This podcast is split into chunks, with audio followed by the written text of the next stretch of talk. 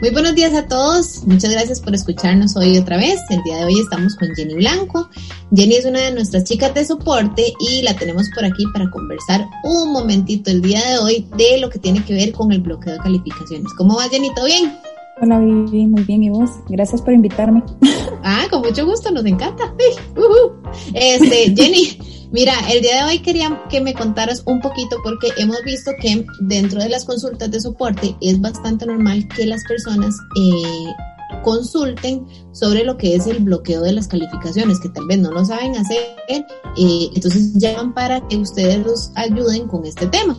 Contanos un poquitito cómo es que funciona esto, digamos. Eh, creo que la situación más clásica es eh, que viene la entrega de notas y que, y que los papás pueden ver la nota, ¿verdad? O sea, no saben ellos cómo restringir el acceso y tal vez, bueno, cuando estábamos en presencial no la iban a retirar a la institución o algo así. Entonces tal vez nos contás cómo es que se configura eh, las fechas, cómo es que se puede hacer todo esto para que la institución lo pueda, lo pueda realizar.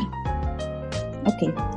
Te comento un poquito. Esta, este cierre de vistas de calificaciones lo utilizan los centros educativos para darle un chance a los docentes para que puedan terminar de agregar las notas, agregar trabajo, revisar proyectos y agregar la nota en el sistema. ¿Qué es lo que pasa, digamos, en el caso de los papás? Los papás cuando ingresan normalmente pueden ver el avance de las notas de sus hijos, pero con este cierre eh, cuando ingresa no hay un bloqueo. Ok. Importante para el papá de que sepa de que no va a tener, como se aproxima la entrega de notas, eh, va a tener acceso a, esas notas en el momento que el centro educativo así lo disponga. Este bloqueo lo, hace el centro educativo y bueno, es muy sencillo. Ingresan a sistemas, a administración y se va a la parte de parámetros. En parámetros encuentra sistemas y el cierre de vistas de calificaciones. Importante para centros educativos que tienen varios sectores, eh, hablando de preescolar, primaria, secundaria, pueden hacerlo por sectores. Entonces, los coordinadores académicos, en este caso de preescolar, él puede llegar y hacer el cierre. Esto para darle chance a las teachers de que puedan llevar las calificaciones. Ok, y me imagino que también es por un tema de orden, ¿verdad? Porque eh, no necesariamente las entregas de notas coinciden, por ejemplo, y entonces no va el coordinador de preescolar a cerrar las notas a todo el mundo, ¿verdad? Exacto. Esto nosotros lo, lo, trabajamos y bueno, lo recomendamos que sea, digamos, por el sector.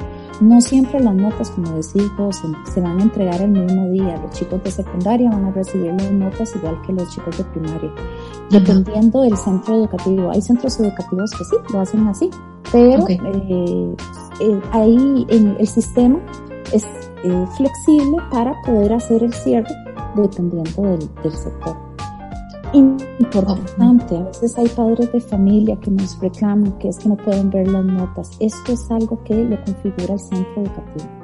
Esto no, lo hacemos nosotros. Sí, no es directamente de la empresa. Sí. Y eh, es muy importante para el centro educativo por el orden al interno. Exacto, vamos a ver. Es que nada menos yo siento que eso que nos decías antes, eh, que es cierto, bueno, que a veces hay personas que llaman a soporte e indican que no pueden ver las notas. Es algo que depende propiamente del centro educativo y no de nosotros. Ellos son quienes eh, configuran, digamos, eh, eh, de cuándo a cuándo está inhabilitada esta opción. Y hay una parte que tal vez yo siento que es esto que me estabas diciendo, que los padres pueden llamar de que no lo pueden ver, pero es un tema de orden del centro educativo, ¿verdad? No hay ninguna otra explicación, no hay ninguna otra razón, o sea, no hay, no hay nada oculto, simple y sencillamente que cuando se aproxima la, la entrega de notas, ellos tienen que afinar el proceso, ¿verdad? Tienen que terminar de incluir datos y etcétera, y prefieren de hacerlo de esta manera para recibir, me imagino, menos consultas o menos tránsito de, de, de consultas, sí, en, en estos días y poder hacerlo de manera más tranquila, ¿verdad? Exacto. Nuestra recomendación siempre es que antes de crear el cierre puedan enviar un mensaje a los padres de familia claro. que va a haber el cierre. Por el hecho de que puedan tener los docentes ese espacio para agregar eh, las últimas evaluaciones, pero en fin.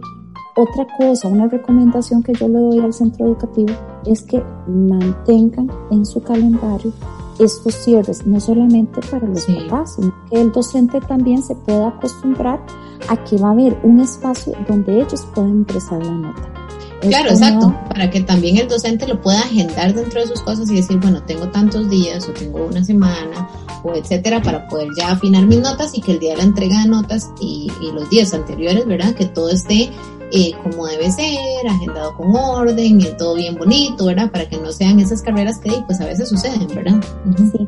Nosotros, eh, por una recomendación de, con el tiempo que tenemos de, de, manejo de centros educativos, recomendamos que si la entrega de notas es el 25, este cierre se puede aplicar desde el 10. Van a decir, pero ¿por qué tanto? porque necesitamos que los docentes ingresen notas y podemos decirle al docente, bueno, usted va a ingresar notas de el 10 al 18. Ok, faltan tantos días. ¿Por qué? Porque necesitamos que la parte administrativa revise. Pueda revisar. Entonces, claro, porque muchas veces sucede que en la parte administrativa llega y va a hacer la impresión de notas y hay espacios incompletos. ¿verdad? Eso puede suceder. Entonces no es solo el tiempo del docente, sino también el tiempo que los administradores, los superusuarios, quien sea que imprime las notas, tenga ese tiempo para revisar y decir, ok, ya revisé todos los niveles, todo me sale incompleto, eh, tengo las guías de sección bien asignadas, etcétera, y ahora sí puedo hacer la impresión en caso de que sea una impresión en físico, ¿verdad? Exacto. Eh, una entrega, perdón, en físico. Entonces, ya nos explicaste más o menos cómo es que se hace este bloqueo de calificaciones. ¿La persona asignada es el superusuario o también se le pueden dar estos privilegios a otras personas, Jenny? Sí, normalmente lo hace un superusuario. En este caso puede ser el director, pueden ser coordinadores o también tenemos secretarios donde se les ha dado este privilegio. Ok, ok, perfecto. Bueno, entonces aquí les dejamos esta información que tiene que ver con todo lo referente al bloqueo de vistas de calificaciones en el sistema. Eh, como nos indicaba Jenny, recuerden que es importante que lo puedan agendar con tiempo para que tengan una, una este, revisión adecuada de todo lo que van a entregar a los padres de familia. Y cualquier otra consulta que tengan o que surja sobre este tema, ustedes saben que nos pueden con muchísimo gusto escribir por el sistema o bien llamar por teléfono y los chicos de soporte van a estar ayudándolos con todas sus dudas.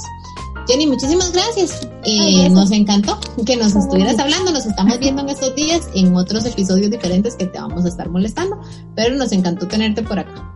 Gracias, Bueno, chao.